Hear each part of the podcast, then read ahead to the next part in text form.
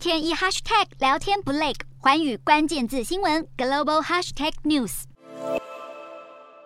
杰克森动年会原本是美国堪萨斯市联邦准备银行主办的地区型经济政策研讨会，如今演变为非正式的全球央行年会，每年八月下旬在怀俄明州大提顿国家公园的杰克森洞举行。全球主要央行官员跟重量级经济学家都会受邀出席。由于与会者在全球金融市场都具有举足轻重的地位，杰克森动年会备受投资人关注。尤其今年疫情延烧跟乌俄战争导致通膨再起，全球央行陆续采取紧缩货币政策，全球经济情势相当不乐观。让投资人格外紧盯本届年会以及联准会主席鲍尔的演说。不过，从历史来看，杰克森动年年会对股市来说并不是非常明显的催化剂。过去几年的统计显示，美股通常会在会议召开期间微幅上涨，而比较大的震荡通常发生在几个月之后。这或许是因为会议召开时间选在夏末，许多投资人会抓住夏天的尾巴去度假。